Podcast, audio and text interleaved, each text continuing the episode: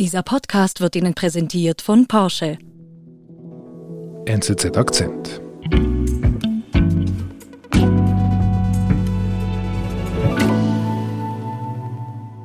Mein Name ist Samuel Misterli, ich bin Afrika-Korrespondent seit Februar. Nicht lange? Nein, nicht lange. Und du bist gerade aus Nigeria zurückgekehrt. Mit was für einem Gefühl bist du zurückgekommen? Also sehr widersprüchlich, würde ich sagen. Es ist faszinierend, das Land. Es, es passiert unglaublich viel Gutes, viel Schlechtes. Das Land hat ganz viele Probleme, aber das Land hat auch ganz viel Potenzial. Es gibt unglaublich viele junge, kreative Leute, die Ideen haben, die Projekte anreißen und oft mit dem äh, Kopf auch gegen die, gegen die Wand rennen, weil einfach so vieles dann auch nicht funktioniert. Und dadurch hatte ich das Gefühl, es gibt auch eine sehr große Wut in, in diesem Land, gerade bei den jungen Leuten, die sich gegen die politische Elite richtet. Die Jugend in Afrikas größter Demokratie, in Nigeria, sie mag nicht mehr und protestiert seit letztem Jahr gegen die Regierung. Twitter kommt dabei eine besondere Rolle zu, weshalb der alte, kränkelnde Präsident sich nicht anders zu helfen weiß, als den Nachrichtendienst zu sperren.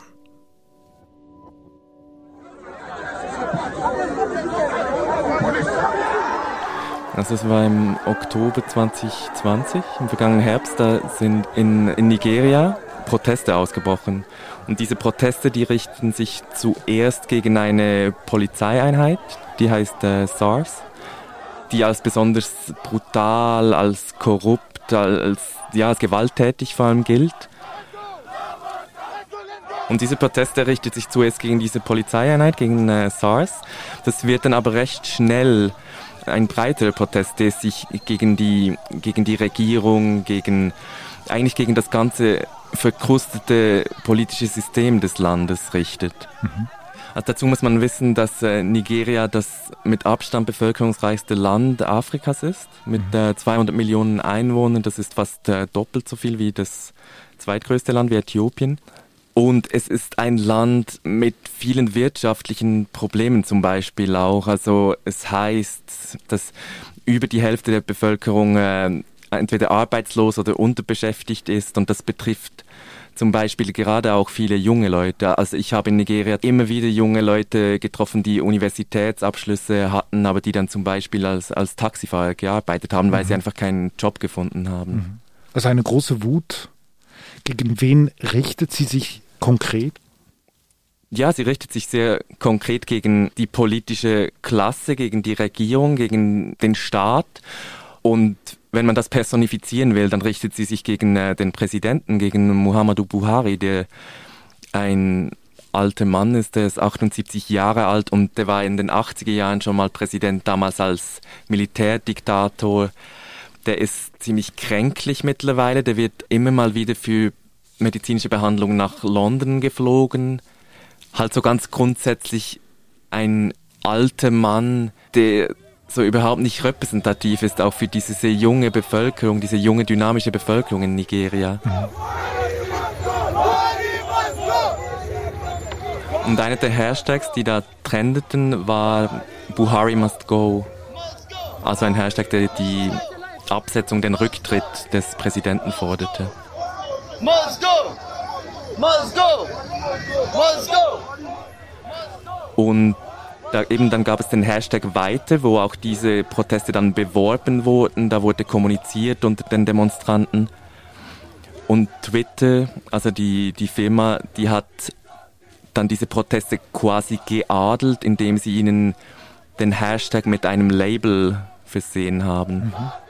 Das heißt, es ist nicht nur ein Hashtag, also ein Schlagwort, sondern er hat dann ein Symbol dazu. Und dieses Symbol, man muss sich das vielleicht so vorstellen wie ein, ein Gütesiegel, wie ein, eine Art Zertifikat, der dieses Schlagwort dann dem zusätzliches Gewicht gibt. Dieses Zertifikat, das kommt nicht von den Aktivisten, also von den Leuten auf der Straße, das kommt von Twitter. Genau, das kommt von Twitter.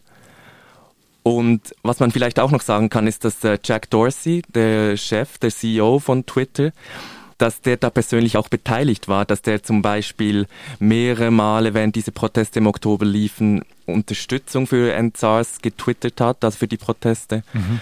Er hat Tweets von anderen, zum Beispiel von Prominenten, äh, retweetet, die diese Proteste unterstützt haben. Einmal hat er dazu aufgerufen, Geld, also Bitcoin zu spenden für eine Organisation, die da beteiligt war an diesen Protesten. Mhm. Also es ist nicht nur dieses Gütesiegel, diese Hashtag, sondern es kam auch sehr offene Unterstützung von konkret von Jack Dorsey, dem CEO. Also man könnte fast sagen, Dorsey bewirbt diese Proteste fast schon. Ja, nicht nur fast, sondern ganz. Und weiß man, wie, wie die Regierung von Nigeria auf diese, ich sage jetzt mal ganz direkt, auf diese Einmischung reagiert? Das war für sie natürlich sehr unangenehm und äh, weil es ist ja auch einfach ungewöhnlich, dass eine Social Media Firma, dass er offen Partei nimmt für eine Protestbewegung gegen eine Regierung. Das war im Herbst letzten Jahres. Das war im Oktober 2020, ja. Mhm. Und wie ging es dann weiter mit den Protesten? Die Proteste, die endeten nach wenigen Wochen und zwar blutig, weil da Soldaten in Lagos auf Demonstranten schossen und Menschen töten. Also mindestens zwölf waren es, man weiß es nicht so genau. Mhm. Aber das war das Ende der Demonstrationen auf der Straße. Aber der Protest verlagerte sich dann wieder auf Twitter. Mhm. Und äh, Samuel, du hast uns ja auch Videos mitgebracht von Menschen, die auf Twitter ihrem Unmut freien Lauf ließen. Mhm.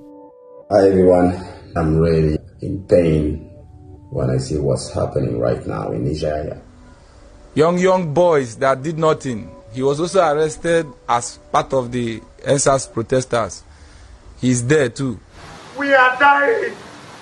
God is there. Thank you. Und dann im April dieses Jahres gab Twitter bekannt, dass man ein Afrika-Hauptquartier festgelegt hatte und dass das nicht in Lagos sein würde. Aha.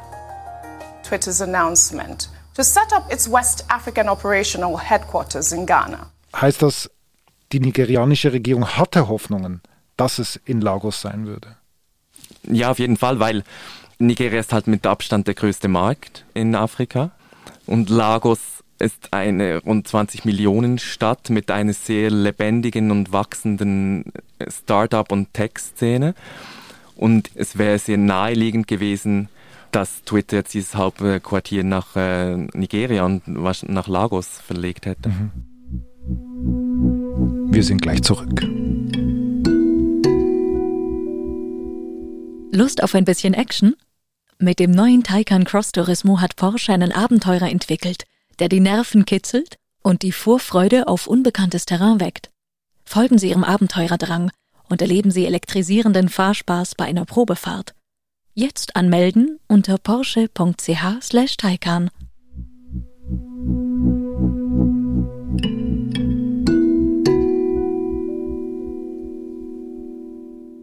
Und wie reagiert dann die Öffentlichkeit auf diesen Negativentscheid, dass sie nicht nach Nigeria kommen, Twitter? Well, Nigerians have shared mixed reactions. Nigeria is killing its own talents by itself. Also ich war damals da, als dieser Entscheid kam. Mhm. Und für die war das halt ein Schlag ins Gesicht auch, dass der, dieser Entscheid von Twitter kommt, dass Nigeria für quasi nicht gut genug befunden wird, dass dieses Hauptquartier da sein kann, obwohl Nigeria der mit Abstand größte Markt ist.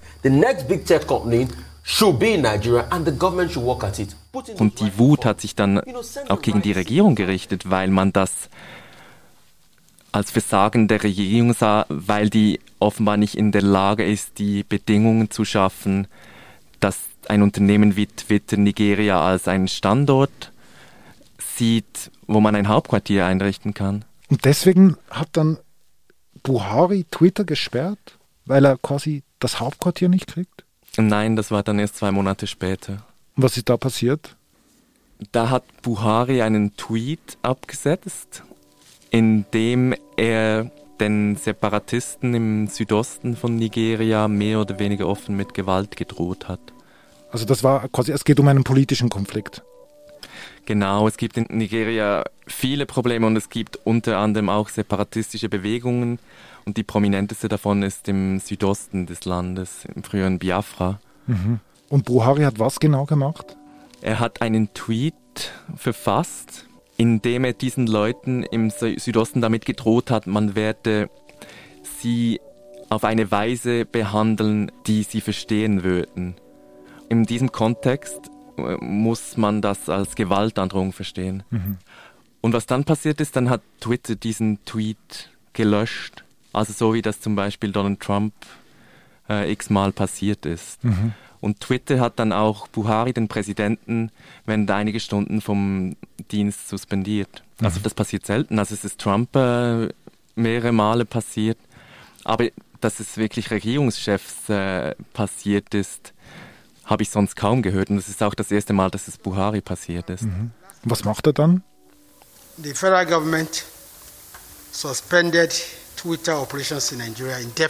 Einige Tage später gibt die Regierung bekannt, dass man Twitter suspendiere, also dass man Twitter vorläufig verbietet. Of the Twitter platform for activities that are capable of undermining Nigeria's corporate existence. Und die Regierung weist dann die nigerianischen Mobilfunkanbieter an, den Zugang zu Twitter zu sperren im Land. Because we found out that Twitter is actually the platform of choice for separatist leader. Mhm. Also das heißt, niemand kann Twitter in Nigeria benutzen. In der Theorie ja, in der Praxis stimmt das nicht ganz. Aha, also.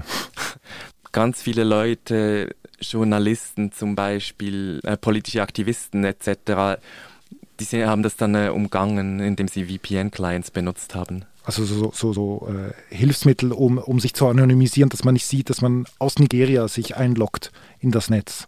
Genau. Was zeigt dir denn das, wenn, wenn Buhari zu dieser Maßnahme greift? Also es ist der Versuch, eine Gruppe zum Schweigen zu bringen, die sehr zahlreich ist, also eben vier, rund 40 Millionen Menschen, die da auf Twitter aktiv sind und die halt sehr laut und häufig sehr regierungskritisch ist. Das ist eben das, das wie wir besprochen haben, das äh, Lieblingsmedium von den ganzen politischen Aktivisten, die regierungskritisch sind. Mhm.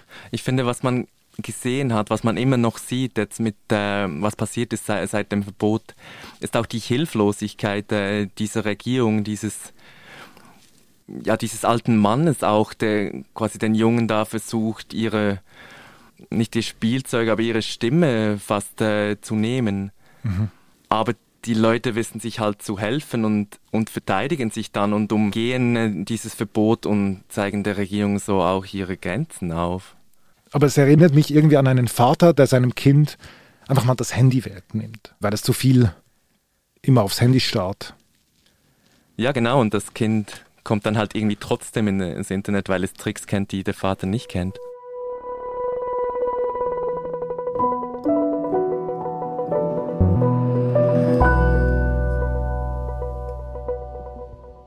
Lieber Samuel, vielen Dank für deinen Besuch bei uns im Studio. Bald geht es selber wieder zurück nach Afrika. Bin ich gespannt, was für clevere Leute du dort triffst in den nächsten Jahren und dann für uns berichtest.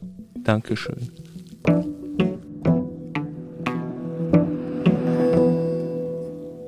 Das war unser Akzent. Ich bin David Vogel. Bis bald.